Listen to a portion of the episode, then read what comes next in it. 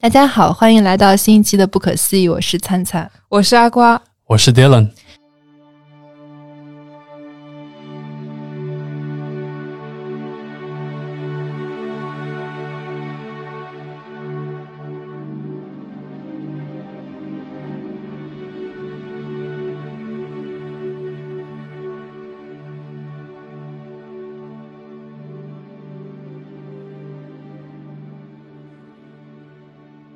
这一期呢，因为我们之前在喜马拉雅的赞助下，我们去看了《沙丘》的电影，然后这一期就会聊聊《沙丘》这个故事。呃，《沙丘》序曲有声书已独家上线喜马拉雅类型体剧场，序曲三部曲讲述三大家族的故事，也就是一万年后的欧洲贵族生活。欢迎在喜马拉雅搜索《沙丘》，大家趁热收听。然后呢，这期节目由喜马拉雅赞助，我们会抽四名听友。如果大家在喜马拉雅的评论区留言的话，我们会送出四张《沙丘》的电影票。然后欢迎大家积极留言哦。呃，阿乖这次看完电影有一个什么样的感受？要么跟我们简单说一说《沙丘》这个故事是一个什么样的故事？对，这次居然把读的这个任务交给了我，但是我其实也没读完。对，《沙丘》呢一直被称为是科幻小说里面的圣经。然后我最早接触沙丘呢，其实是在上上周。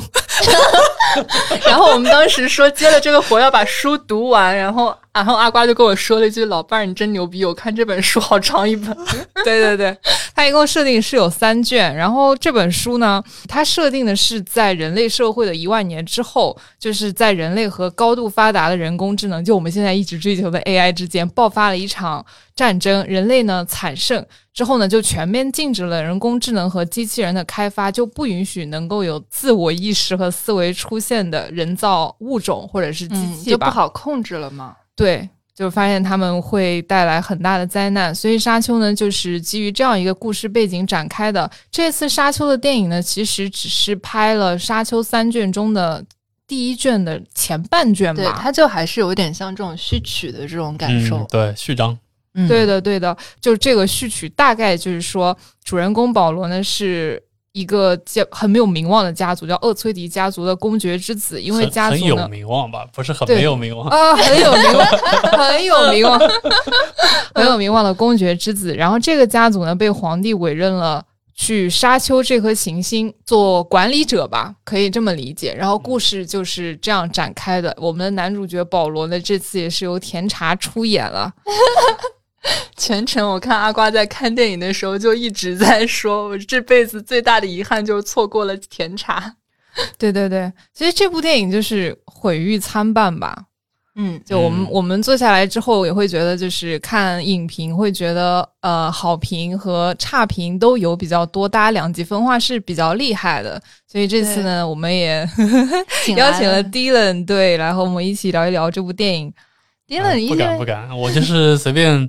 抒发一下这个看完的感觉，因为我之前听 Dylan 说他是看过很多这个导演做的其他作品的，所以他对整个的风格还是有点感受。要么给我们展开讲讲？嗯嗯，不算很多吧，我觉得不敢说很多，因为导演叫维伦纽瓦嘛，就是现在在中国互联网上被大家戏称为他跟诺兰一起被戏称为唯唯诺诺，就是两个大神。因为所所以他的粉丝基础肯定是很大的，所以我不敢说我看过很多，我只看过几部。呃，这两年近期比较有名的，比如说那个，比如说《银翼杀手二零四九》，然后那个《降临》，然后还有之前的《边境杀手》，还有那个《焦土之城》，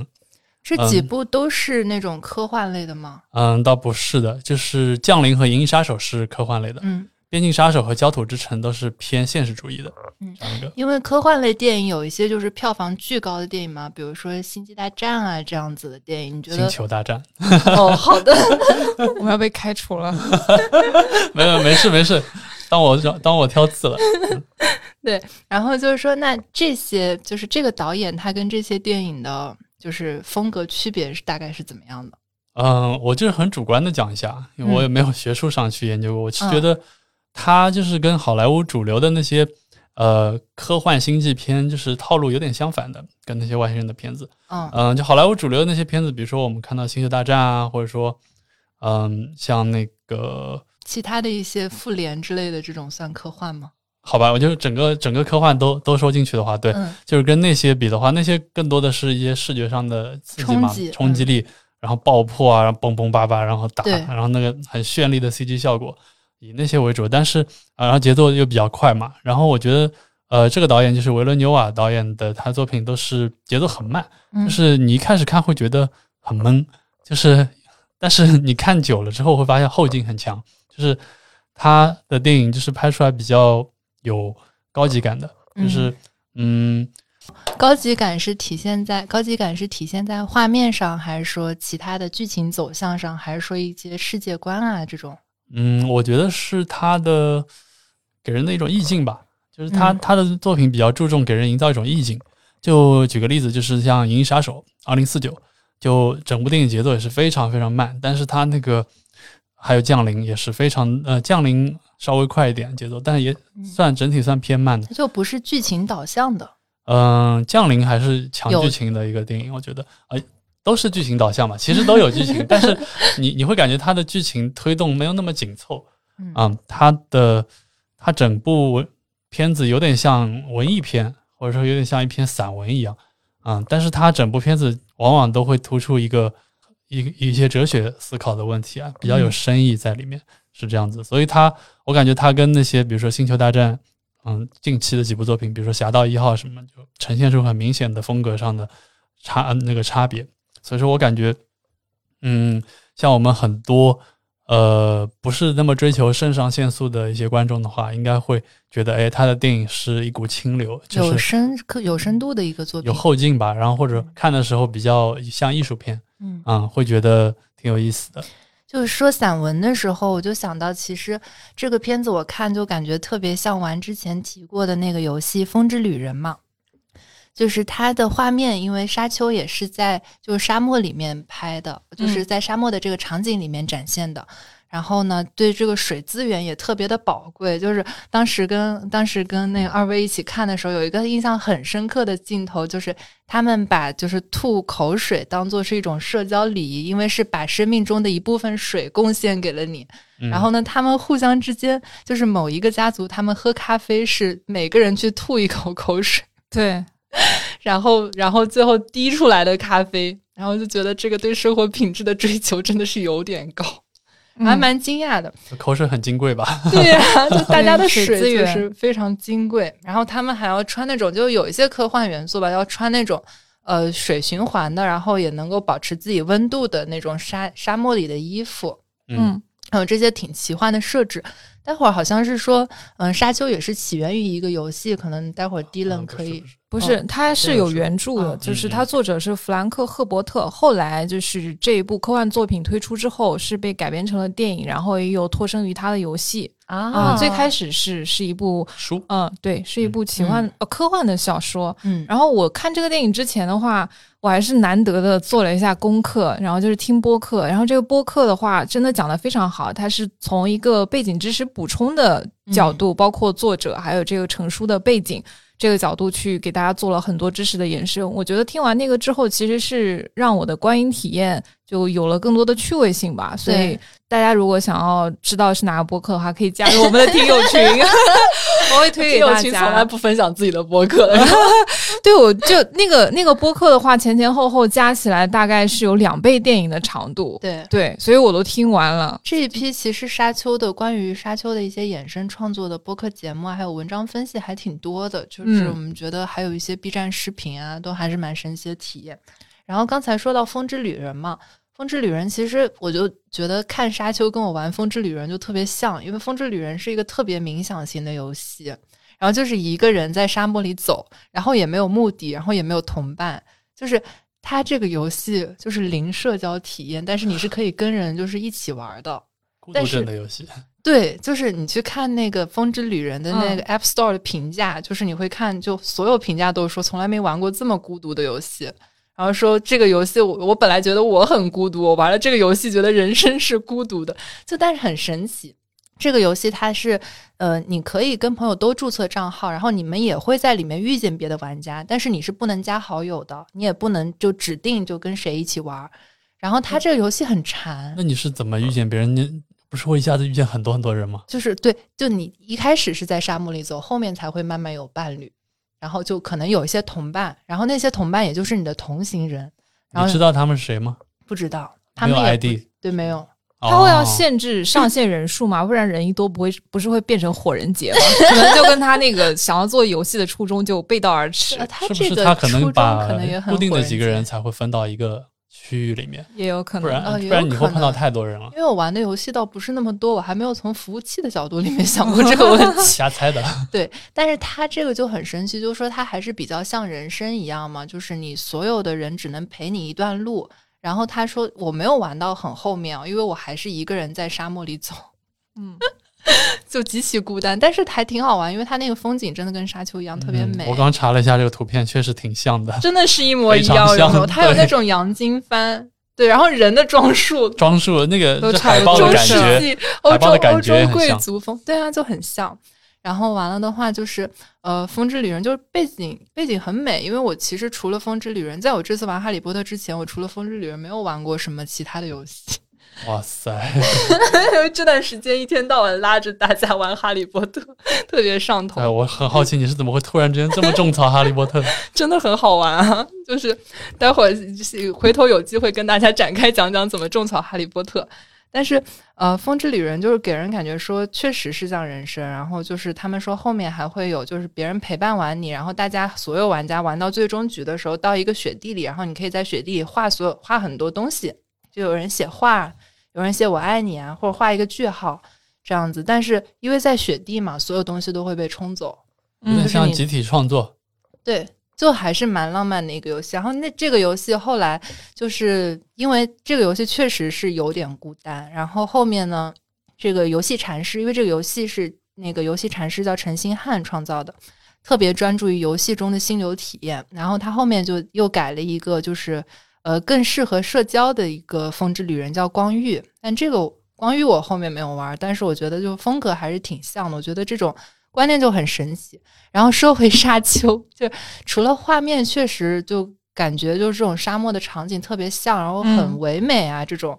就是它的画质确实是非常好的，就整个整体感觉在冥想。因为我没有特别 follow 到它那个剧情，就是可能背景知识没有 get 这么多。对，所以建议大家可以做一下功课去看，因为它这一部的话，大概如果把整部《沙丘》的故事当做一整部电影的话，它现在也就是整部电影的大概前半个小时。然后我看原著的那个进度，也就是在这部电影的前半个小时。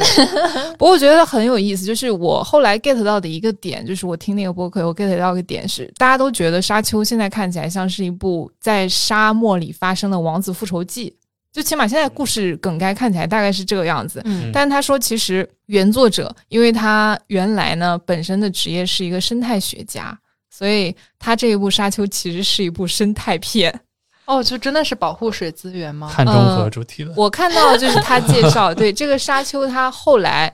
有厄崔迪迪，对对对，厄崔迪，对厄崔迪家族，后来他接手真正接手之后，他是有按照他的诺言，把整个沙丘的星球改造成了一个绿洲的星球，哇哦，但是最后呢，绿洲星球就沙丘还是变回了沙丘。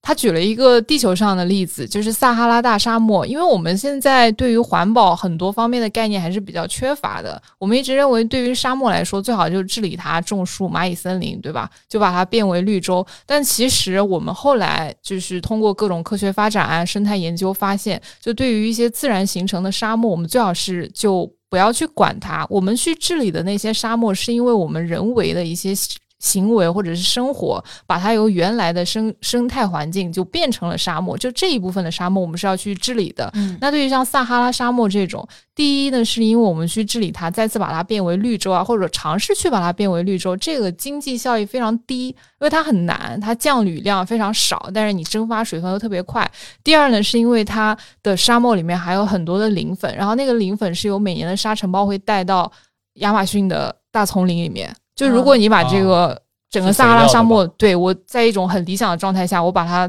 就治理好了的话，那是不是你的那个亚马逊就会就整个就沙漠消失？也是地球，就自然的沙漠也是地球本身的一部分。对，所以它是环环相扣。就比如设置游戏一样，我其实每一个设置的场景都是有它存在的道理。它有个跷跷板一样的效应，对对可能会引发一些没有预想到的后果。对，所以《沙丘》的作者在写这部书的时候，其实也是有融入了一些他作为生态学家对于世界或者是生态的思考在里面。嗯，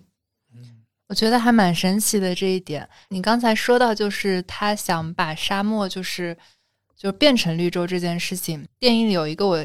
印象很深刻的场景，就是他们种自己的信仰之树嘛，就是说这些树可能要用呃一百个人的水，一百个人所需要的水才能够灌溉出来，然后才能养得很好。但是呢，就是因为为了有信仰，所以呢，就还是牺牲了这一百个人。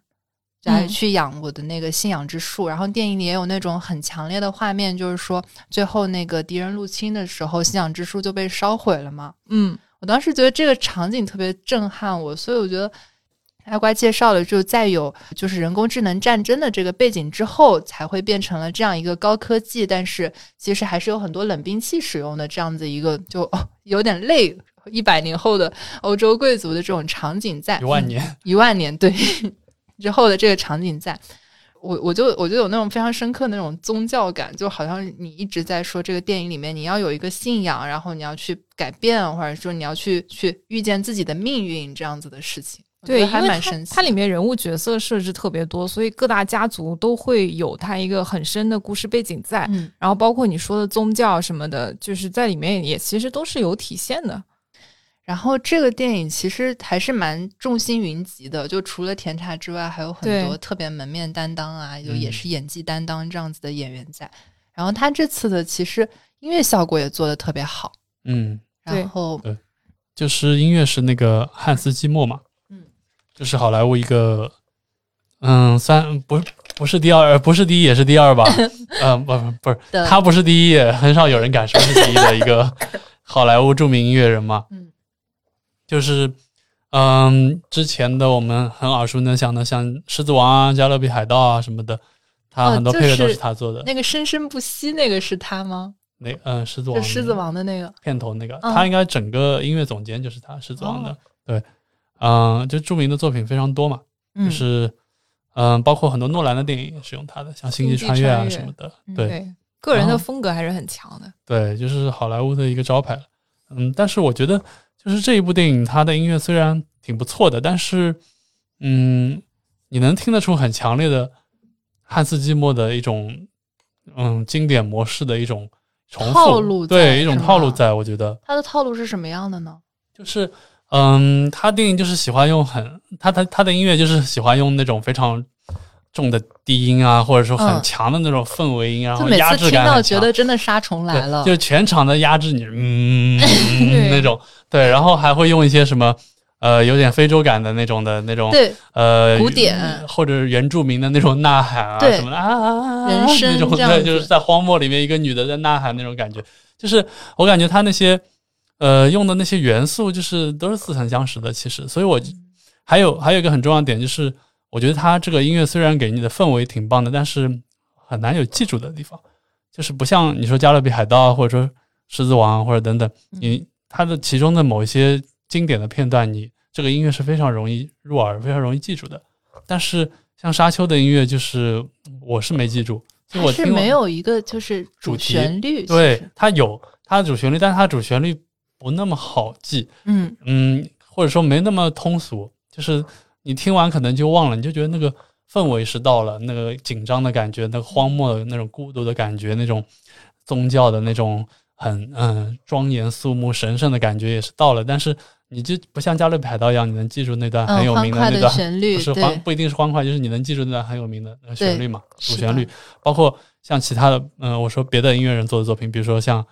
哈利波特》啊、《星球大战》啊什么的，我们都能把那个主题曲或者。复仇者联盟也能记住那个最燃的那段音乐的，一般人听到了说哦，这个就是复仇者联盟的那个音乐，噔噔噔噔噔噔。但是像这次沙丘，我就觉得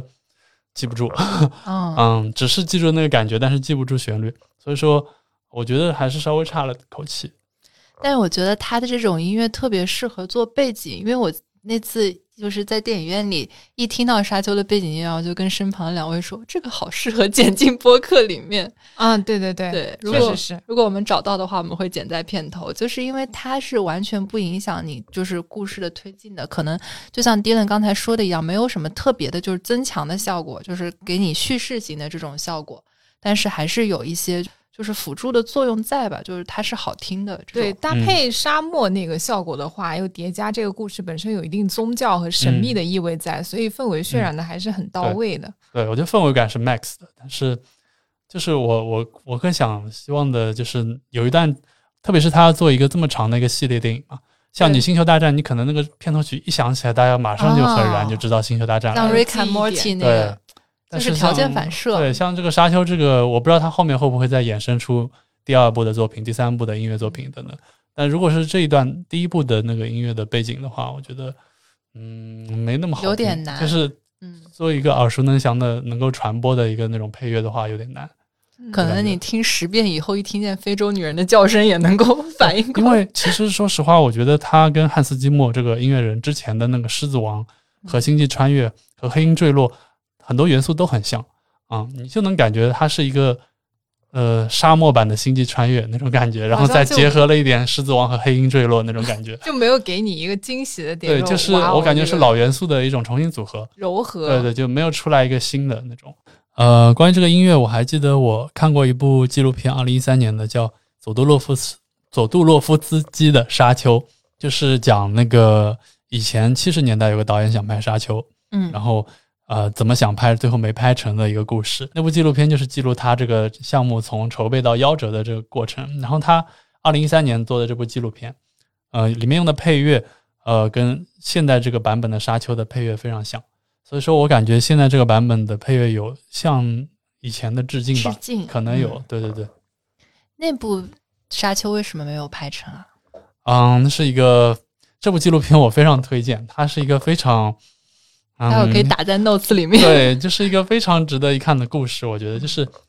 非常好的呈现了，就是很多那个电影工作者的一个状态嘛，就是很真实。呃，一部片子怎么样去筹备，花了多少精力，前期呃找了多少呃卡司，或者说多少幕后的人员，最后因为经费啊，或者因为等等的其他的原因，最后没有拍成，这样的现象其实非常多嘛，而且不止在呃电影这个产业里面，可能在我们很多的其他的 business 里面，对媒体，对，或者说其他的商业环境里面都会碰到很类似的事情，所以我觉得这部片子有一定的共通性，大家看了应该还会蛮有感觉的，就是蛮有共情，蛮有共情的。感觉的。对对对，他这部片子就是呃，就是讲当时那个导演，其实他在七十年代的时候，就是呃，这部这部书是六十年代就有了，对吧？对对早然后其实七十年代就有人想拍了，然后那个当时那个导演是一个叫佐多洛夫斯基，他应该是一个法国人吧，好像反正是个欧洲人。嗯。然后他其实是一个不是那么主流的一个商业片的好莱坞导演，他是他发明了那个 cult 电影，就是那种比较、文艺一呃、些的，不是文艺的，嗯是比较 cult 就是比较邪教是邪邪点的那种感觉的，哦也不是邪教 邪点，就是有点邪气的那种，像昆汀啊什么拍的很多电影都是那种，对，都他是那个号称第一部 cult 片就是他拍的，所以那个导演其实不是那么走寻常路的。嗯然后他当时为了筹备这个片子，也是脑洞开的非常非常厉害，然后嗯请的人啊都是非常的赫赫有名的，可以说嗯脑洞非常大。他里面请了达利，哇就是那画家达利，他请达利做一个演员，演哦演那个星际里面的皇帝，而且达利还同意了，次元，对达利还同意了。嗯，然后他的那个音乐是找的平克·弗洛伊德，就是当时就是那个《月之阴暗面》的那个，因为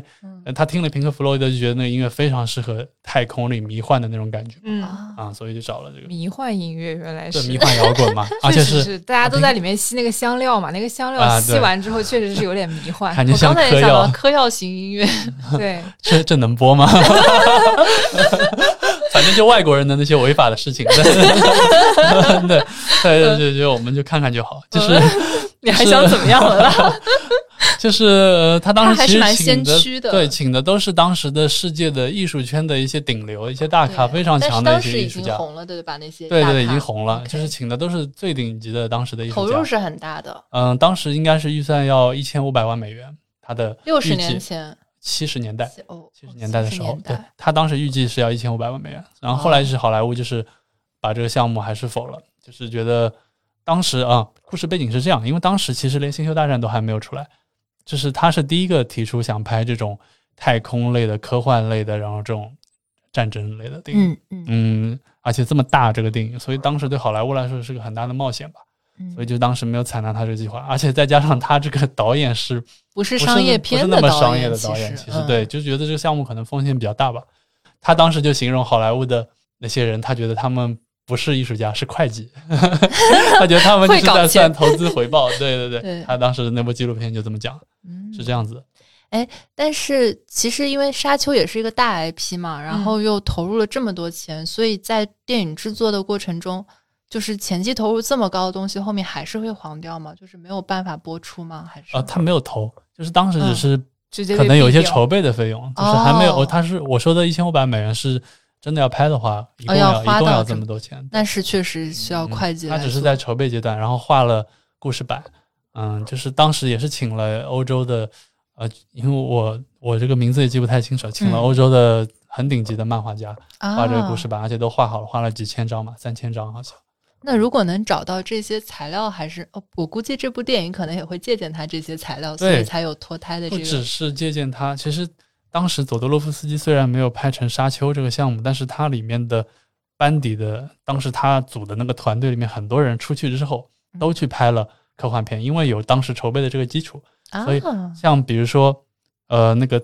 应该是特效师吧，嗯，后来就是异形的特效师啊，就是异形，当时异形也没拍，对，所以其实异形直接受到他的很大的影响。有点十足的感觉。对他其实就是有点十足的感觉。然后嗯像后来的后来的新版的那个《异形前传》《普罗米修斯》什么也里面有很多致敬它的元素。然后像其实《星球大战》里面，据说光剑啊什么的也有点呃或者原力这些概念都有点跟它离不开关系吧，跟这个沙丘、哦对都有点借鉴或者说互相互相参考的这样一个因素。然后还有终结者啊什么，据说都直接受到它启发。哦，那确实是一个就是 能拍的科幻片都在这里面能找到一些东西。对，所以说其实他当时虽然没拍成，但是为后面很多的科幻片铺路了，做了铺，垫，做了铺垫，因为他筹备实实在在也做了很多工作。对，嗯那还是确实是蛮大的一项工程。嗯，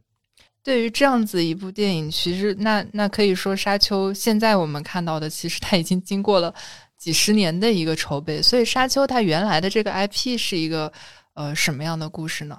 它这部电影其实还原度相对来说还是比较高的，只是可能有一些更衍生性的、深层次的细节，它还没有介绍进去。但大家如果他有幸啊，如果能够看到就全部拍出来的话，应该是有一个比较深深刻和全面的了解了。嗯，刚刚灿灿说的，其实，嗯，其实《沙丘》除了刚刚我说的没拍成那版，后面有拍成的，啊，八十年代有拍成的，就是而且导演是对没有成功，导演也很有名，叫那个大卫林奇，就是《搏击俱乐部》的导演。我好喜欢布拉德皮特。啊，对，就是，但是他号称他自己说这部是他人生的污点，啊，为什么？就拍的口碑票房都不好。哦，所以他其实是大卫林奇能算是一个商业片导演吗？因为《搏击俱乐部》其实他是一个，也不能说文艺，他票房应该很不错吧？就也是名垂影史我我也不知道他算什么导演，那我嗯 跨风格。对，那所以那部《沙丘》是一个什么样的情况？嗯，就是那部《沙丘》应该是这样子，好莱坞先拒绝了第一版嘛，嗯然后后来呃通过试水《异形》啊、《星球大战》啊等等，发现科幻片能逐渐获得了成功，票房和口碑，嗯然后就呃终于有了这个底气去拍《沙丘》了。然后这个时候找的导演是大卫林奇，啊、是这样。然后但是因为这个项目可能，首先我们刚刚也说过，它那个原著非常的庞大嘛，嗯，就有一个世界要去建立。他要建立那个世界观，可能对当时的技术啊什么难度都是比较高的。嗯所以说这部我没有一九八四年的版本我没有仔细看过，我只是大概看了一些片段。它确实有一些片段还不错，我觉得音乐啊什么也都不错，嗯但是可能有些特效的地方就是比较扯，很多很多特效部分比较扯，是能看出年代感吗？能看出 像乐高一样的感觉，有点难。方块特效。嗨，但我觉得我们这个时代的特效已经就是，反正已经非常视觉化程度很高了。对，所以这部电影它其实面临的是，因为成书时间比较早，所以为就是它之后，就它作为一个科幻小说的元祖之后发展的科幻小说，其实会受时代的影响，嗯。包括可能各种方面外部因素的影响，它会越来越贴合现代人喜欢的口味。对。因为大家捧起来书会很适合大众的审美嘛，对。所以这部书的话其实太古早了，所以如果就面临的难题，导演面临难题。如果我忠于原著去拍，那可能很多点，我现在也觉得就没有乒乒乓乓啊，超越过了，没有很多很很高潮的故事部分，那我觉得有点无聊。对，然后或者说它没有一些概念特别的让人感觉有新意。对那概念我们基本上也都见过大差不差的对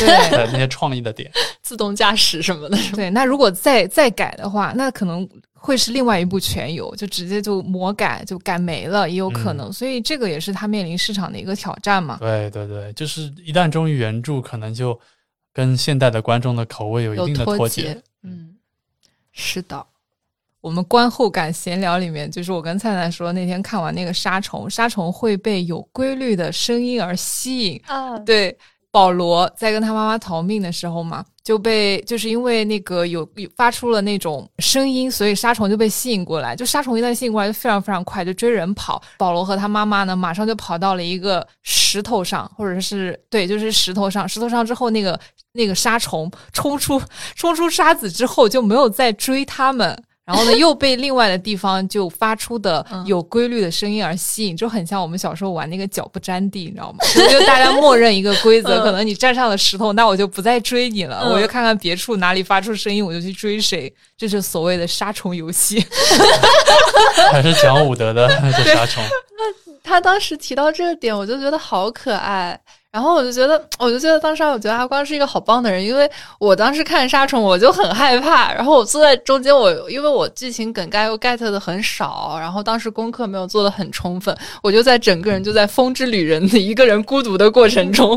然后然后我看见那杀虫跑过来，我就很害怕。然后杀虫呢是它那个沙漠里面的一种就是巨大的虫子，对，然后它里面的，，对然后里面的那个就是各大家族有一个家族是会拿杀虫的牙齿做刀还是做剑，对，做就是做对，就作为一个就是利刃。然后呢，就弗是雷曼对吧？就是原住民对 Freeman，嗯对对 Freeman 好像叫，对 Freeman，啊 F R E M A N，好像漏了一个 E。对他 故意魔魔改了一下，对对对估计。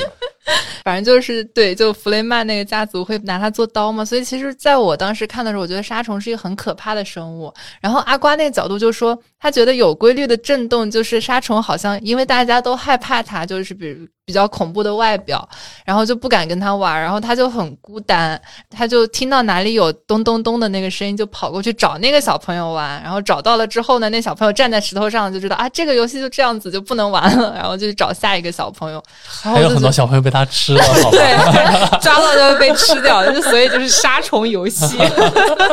你可以魔改一下，对。对，所以我当时就觉得，就好像听人讲一下这件事情就好，好像他那个游戏版本里面那个一个很经典设定就是这个，就是突然之间沙尘会冒出来，然后你就是玩这个游戏的时候，就是要一直提防着它随机会冒出来，哦然后会把坦克啊什么给吃了。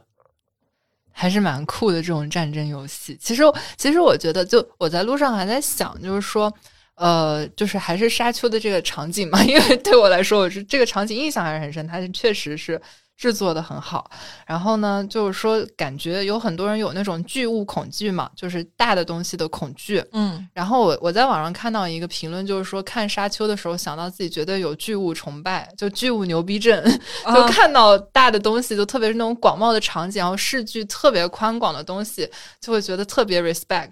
那种。嗯就是杀，我也是啊所以 Freeman 很崇拜沙虫。哦，嗯，很壮观啊。对，就嗯还是美的。呃，它里面其实还有那种就是操纵人心的，就是用用用，就是贵族用语言，就是叫人去，就可能有点像巫术吧。只。有那个姐妹会会啊哦，，只有只是他们的能力，其他人不会。对就是男主的妈妈他们那个而且一般是那个那个对对对，姐妹会，传女不传男，然后他传给了保罗嘛。对，嗯，就是甜茶演的那个男主，对。对，就是甜茶就是那个人，就是 the one 那种感觉。对，我看原著里表达的意思就是，保罗的妈妈一直笃信，就本来他们生育是可以选择下一代的男女的，对，姐妹会都很希望她生一个女孩，但是她自己选择了生一个男孩，就生下了保罗，并且笃信保罗就是 the one，并且一直把那个姐妹会传女不传男的功夫传给他。他妈非常男权了。所以就是我我我觉得就是这里面的那个命运这个点，我就觉得还挺神奇的，就是因为那个呃男主也一直做梦梦见一个女孩嘛，然后我认为那个其实按理来说应该就是女主。对，然后他这个电影里面一直出现女主，都是在他梦境里的片段，然后直到最后女主才正式出现，所以就更坐实了这部电影是他的一个序章 的这个事实。对，赞达亚就好像演了，又好像没演，演了又没全演。阿瓜在去看电影，其实这这个片段让我想起《降临》，就是导演很善于把这种时空错乱、碎片化的插进去。对，包括我之前看过他一部叫《焦土之城》，现实主义的，他也是这样子的两个时空线。穿插着，这导演很擅长这些东西，而且这导演还很擅长的一种呃类型，就是他很擅长多语言的电影，跨语言的。啊，降临也是，对，降临也是，然后焦土之城其实也是，边境杀手也是，嗯，都是有多种语言这样子。因为他自己其实是加拿大魁北克的一个人，他是会说法语的，就法语区的，嗯啊，所以他自己是有跨语言的那个背景嘛，呃，他很。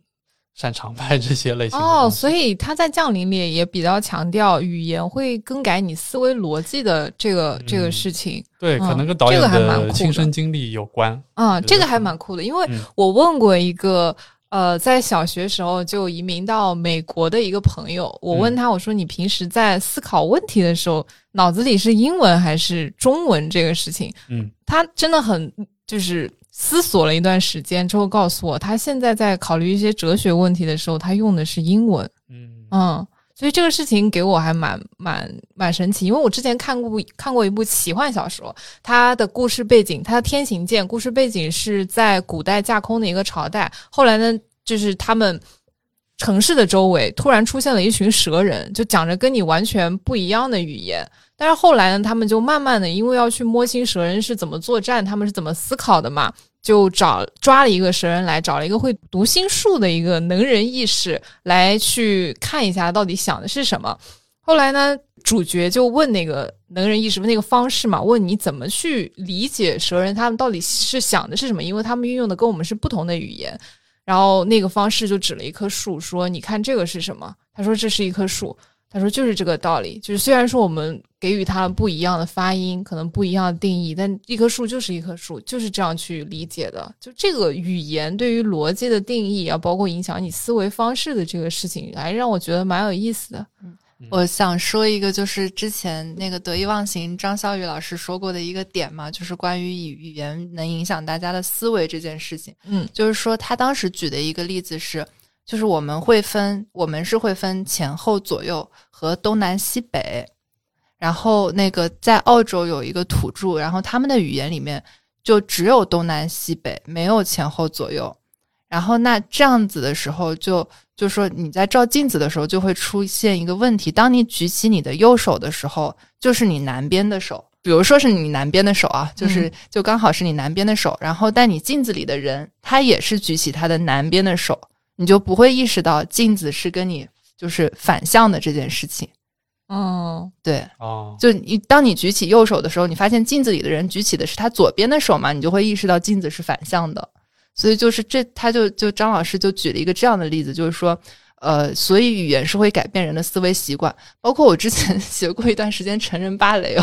然后跳芭蕾的时候，你就是有一些动作，你一定是用法语说的，就我我我肯定记不下来这些东西，但是就法语里面他们就就脚的姿势，比如说交叉跳，然后还有那种小猫跳，你到底脚是怎么样的，就确实是很难用，就是我们自己的语言去形容，就他可能脚颠一下，另外一只脚是站直的，就是一个就一个词儿，然后另外一些说法是另外一个词儿，就是。还是蛮神奇的，就这种定义。嗯，然后就再再话说回来，就说那个澳洲土著的那个语言，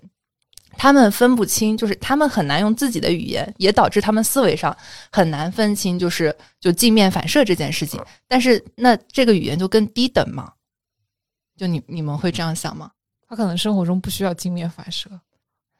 对，他可能本来就没有镜子。但是这件事情，其实我后来想，我不知道这件事情是我后来想到的，还是张老师当时就说了的。就是说这件事情并不意味他们的语言更低等，因为只分东南西北，不分前后左右的，就是语言里面是把地球作为坐标轴，而不是自己。然后，如果你分前后左右是以自我为中心的，但是以地球作为中心的一个民族，必然是就世界观更大的一个民族。然后我当时就觉得，哇哦，热泪感受盈眶。就我觉得，对语言能改变人的思维，真的是一件很神奇的事情。还是推荐大家可以看一下，呃，降临，学会了七只桶的语言，直接可以预言未来。我觉得语言，我刚刚想了一下，语言肯定能改变思维，因为其实。语言里面所有那些词汇啊，那些逻辑、语法、组合方法，都是因为我们用这门语言的以前的人积累下来一些生活习惯，才会有这个词儿嘛。就好像，呃，你说芭蕾里面可能是他们法法语吗，还是什么？嗯，对，可能是他们一直以来跳出来这么多动作，所以才给这个动作定义。对，呃，那说明他们以前的人就经常在做这个动作，但是我们中国人可能本来就不做这个动作，对，所以就没这个词语。所以说。它不只是传承的一个词语，其实是一个生活的，习惯对一个习惯或者一个状态，就是一种积累啊。只是把它最后变成了一个词语，然后更容易传给下一代。对，然后体现出来形式是一个语言嘛，但其实它代表的是一种信息。其实，而且语言其实是能够改变人的思维习惯的，就是一件事情，它只要能够被定义。就会把这件事情，就你就 label 会简化掉，就是就就 label 是一件很简单的提高效率的事情，但是 label 会否就否定掉一个人的丰富性。就呃，这个好像也是张老师的观点，还是就其他人的观点？就也是作为就先说一下是引用嘛。但是我觉得这个观点我觉得特别的棒。比如说你否定了，就是我就是讨厌，比如说我就是讨厌喝水这件事情的话。你一旦说出这句话，你后面的行为多多少少会被你已经定义的这句话给影响。哦，所以每天要跟自己说我可以，我能行。对，就心理暗示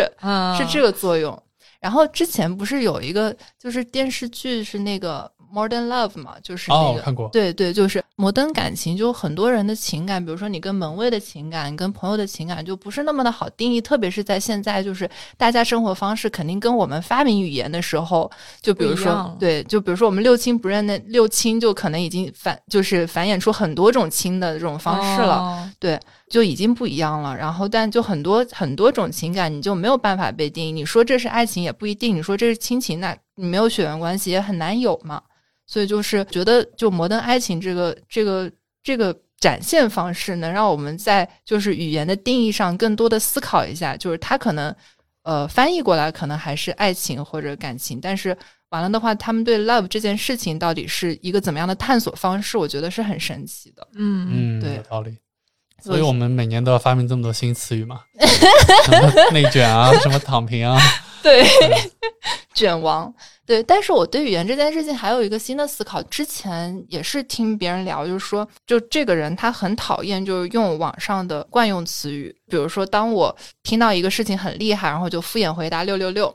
呃，但这个没有什么问题啊，就是我也是真诚的回答六六六可能。但是他们就觉得说，呃，可能当我只会用这种流行语言的时候，其实我剥夺了自己就是本质上去创作表达的这种能力。就是呃，简单而言，就是当我表现一个情感只能用“我操牛逼”的时候，可能我就忽视掉了很多我可以写写书创作的这个成分。对我就更细化描述一下，而不是当时我第一反应就是六六六，或者说绝了这种感觉。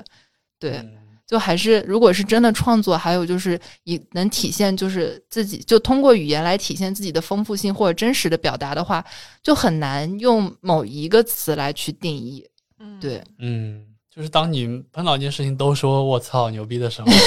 好像你的感情就真的被简化了。对，我觉得其实是感，其实你的感觉是挺复杂的。对对。然后我觉得语言就是一个很很容易记录的工具吧。就比如说像我们本来录节目嘛，记录之前自己的很多想法，就现在的很多想法，然后就回听的时候也觉得说，哦，原来当时是这样子的。然后语言其实是最好。最好的一种记录工具，我们当用画面记录的时候，你难免要 P 图，然后文字，但是你写书其实是最好，就是最容易的一种表达，不需要多多深刻的那个绘画功底或者音乐表达的这种功底，你只要就是真的，你把自己完善好，然后你有这个丰富的内心在，再想办法描述出来，不管你的文字修辞是多么的，就是好坏，就是修辞确实是有高下的，但是。本身就文贵真实嘛，我们也欣赏，比如说乡土作家，或者说那种呃，就是贼牛逼的那种，就是会用修辞手法的作家。我觉得这也是一个人的成长过程。就是小时候肯定很喜欢那种，我我小时候会看看小说或者看散文，就喜欢那种两大段全是形容词。就觉得很美，因为你看到这词能想到很多东西。但后来就还是喜欢看就有点真实内容的，就除了你对场景的描述之外，还是有点东西的那种小说语言。我觉得就是语言，它是成本比较低的一个方法吧，对，就是你只要有笔或者有嘴都可以。对，但是其实它还是有创作门槛的，像拍短视频啊什么，可能更简单。对我感觉，所以就就是抖音啊什么火了之后，其实嗯。创作的门槛又进一步降低了嘛？所以你能在我现在搜很多东西都不上百度搜，都是上抖音搜，能搜出来很多东西。对，有很多你在百度上你要写一篇正儿八经的文章，还要 PO 到一个网站，还要被你搜到，其实这个过程挺复杂的。但你在抖音，你只要手机会用手机的人，只要点一下就能发，传播很。对，就点一下就能拍一段东西就能发，它能覆盖到的信息量有的时候嗯更大，我觉得。嗯，我刚才还在就之前还在跟 Dylan 聊。他其实是会欣赏就是作品里的信息价值的这种人，然后但是我看作品，我很多时候就是要一个陪伴。就其实像我如果看电视剧、看书，除非就是特别急的想去找到一个答案或者怎么样的那种信收取信息，其他对我来说就是一种那种陪伴的价值。哦，所以你们两个这么不一样。看完《沙丘》，我看完《沙丘》开始美。陪伴也有吧，我就是比如说我看喜剧啊，或者说想热闹一点，也会找个东西看看。但是对，有可能有一半的时候是想从里面还是想获得点东西，想学习啊，或者说想得到一点有用的东西。嗯，可能 有这样的想法。对，所以你会更看重就是作品里的什么样的特质？就比如说是说。呃，真诚的表达，还是说难得的这种信息，或者是说那种就是费了苦功的创作，就是创创作的这种工作量，或者是其他的东西。嗯，我现我觉得每个阶段不一样，或者每个场景也不一样吧。有的时候像我刚刚说的，就是想热闹一下或者什么，我可能就是视觉效果很好啊什么的，嗯，很爽的片子也喜欢看。但是有的时候。呃，也把看电影或者看电视剧当做一种像看书一样的行为吧，想从中获得一些思想。嗯，比较有的时候会比较看重它会传递什么思想。对，是当你一部片子，呃呃，能让人爽，当然是一种价值。但是如果它 呃不能让人很爽，那总归要提供点别的价值吧。片子能让人很爽，就比如说你看《复联》啊什么的这种就很爽嘛。嗯啊，但是如果有一部片子它故意就是拍的没有那么爽，那我觉得他总要得提供点别的东西吧，或者是一些独特的视角啊，嗯，或者是别人没有表达过的东西，或者说一些他的一些哲学思想什么的，嗯，这样子。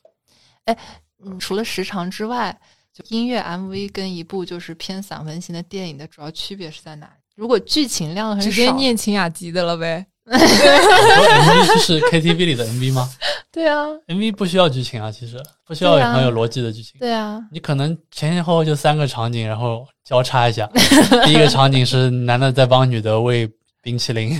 第二个场景可能是两个人哭着吵架分手了，第三个场景拥抱在一起，就是或者说怎么怎么又又或者一起去买东西，什么甜蜜的回忆就就就够了，或者塞纳河畔。有一个镜头一直在吃冰淇淋，穿插放。周杰伦，你直接念我身份证号得了呗？就就就对，就比如说那告白气球那种嘛，就是三三四个场景就够了，然后不需要很有逻辑的，就是一种状态，它表达出来就行。它肯定是为音乐服务的啊。但是电影的话，电影电影当然也可以拍成没有剧情的，我觉得也可以。但是大多数电影就是它可以没有起承转合，嗯，就是大多数电影还是。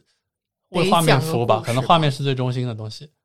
嗯，或者说对，或者得有个故事。对我还挺在意，就他能不能囫囵讲个故事出来。对，或者也不一定是故事，有有可能是一个真实的一个什么记录、记录或者散文一样的，它就不一定要有有结局。对，但是它得有一个主线在，是吗？或者像一个自己的逻辑闭环一样的一个东西，我感觉，或者他想表达的，你能看出来他要表达什么东西。嗯，当然也可以是开放，不一定是闭环。就是，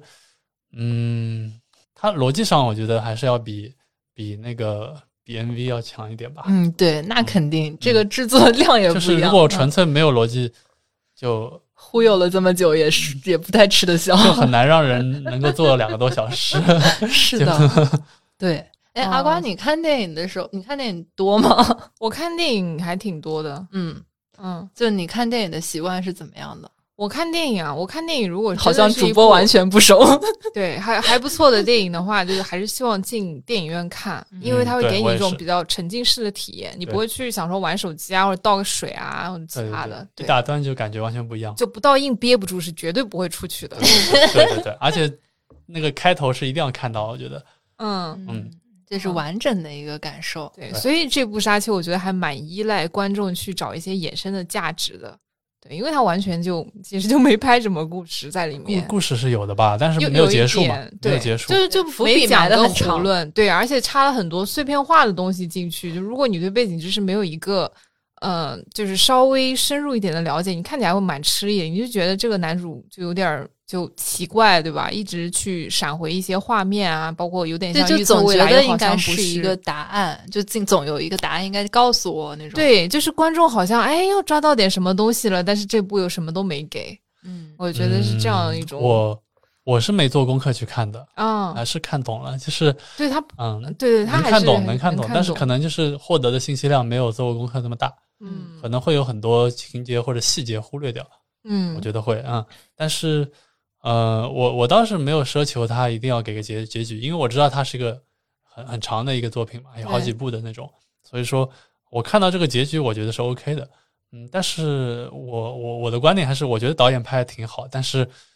剧情有点无聊，就是有点老套，我觉得。因为这个剧情比较淡。毕竟是比较早的一个小说嘛，然后后面很多人可能模仿他、借鉴他、受他的启发，创作出来的东西，嗯，所以后面嗯，所以这个电影里面很多元素或者很多套路我们都见过了，其实，嗯，所以就是有点见完全能怪不怪了，猜到，对，有点见怪不怪。那一整个就像《王子复仇记》，嗯幸好王子还比较帅。他那服装搭配简直了。嗯，对，就是他那个剧里面，包括像各个族群或各个种族不同之间的语言的设定、生活习惯的设定，就这一块，我觉得还是挺有意思的。就包括像沙丘的原住民 Freeman，他们之间大。超长距离的移动是依靠依靠沙虫，就挂在沙虫身上，哦，这样子啊，啊、对你后来有哦看到吗？在沙丘星球上的引导者，后来帮助他们出逃的那个人，最后面是闪了一个他的镜头，他挂在沙丘那个沙虫的背上哦。沙虫是沙丘的主人，对吧？他们这么讲的。嗯，沙丘之王对，因为它整个生态是一个链条，他们要依靠香料，因为香料就让他们通灵嘛。我对我说通灵有点通俗啊，然后也可以超长距离的星际穿越有点像，置换呃是一个稀缺又必要的资让他们预测未源。来，哦对哦对对对，所以就是男主这么，我觉得是不是因为他后来到了这个星球，吸了点吸了香料越来越多的香料，我觉得有那个所以他的预测越来越多了，他的那种幻觉越来越多了。对，嗯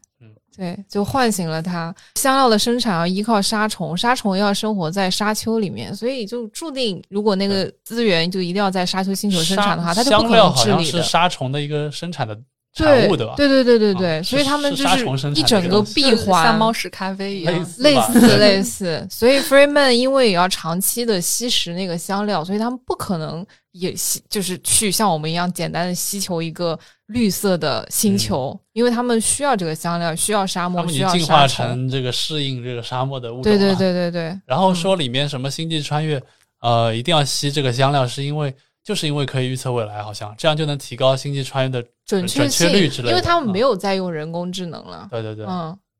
所以也是被掣肘。这电影里很多脑洞都 挺搞笑的，还是里面有，比如说他们禁止超级计算机嘛，嗯然后就会用一些人做超级计算机，啊，对，一翻白眼，对翻白眼的人，计算，对，哦就是那啊那种人是专门做超级计算机的人，哦他们就是人形计人形算机。计算机，每个大的欧洲贵族背后都会有一个这样的狗头军师，对对对对对，好神奇。。对，所以其实它还是有一些设定好玩的地方。所以它其实这个点跟《三体》还是有点像的，就是《三体》它那个故事里面就有一个呃《三体》游戏嘛，然后《三体》游戏里面就是他刚才 Dylan 说那个用人做超级计算机，我还没反应过来，是我们当时看见那个翻白眼的人。对，真没看懂。每个家族都有一个，对然后它下面会有一个黑色的像纹身一样的竖形长条，是可以辨别它的一个方式。哦啊，各种翻白眼，对。然后《三体》里面是就是他们有一个就是三体游戏，然后按照就哦是黑黑棋就是黑黑棋就是一还是就是零，反正就零和一的这种计算制，然后就让很多人排成方阵，然后来去搞这个计算。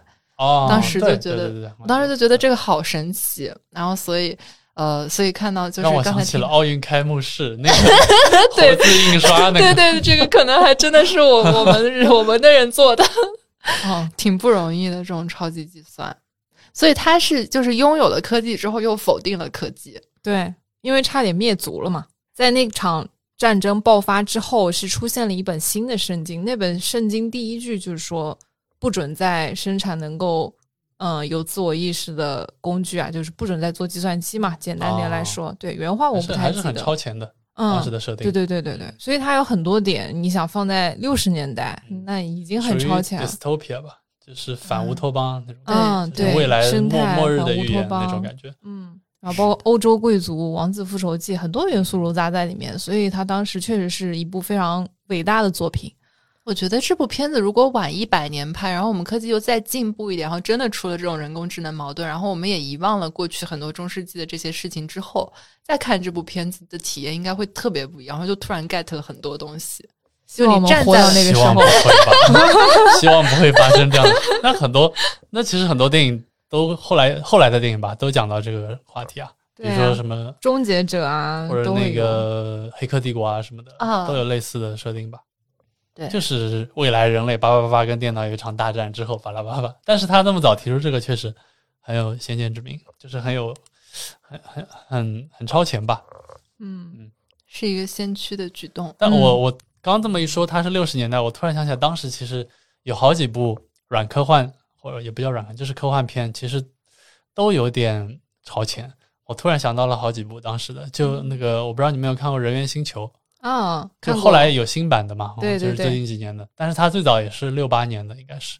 当时就是一个呃，我就不剧透了，非常精彩，也是一个，六八年的片子，你有什么好不剧透的？呃 因为就是它的结尾非常的精彩，哦就是我觉得剧透出来就没意义了。好的，就是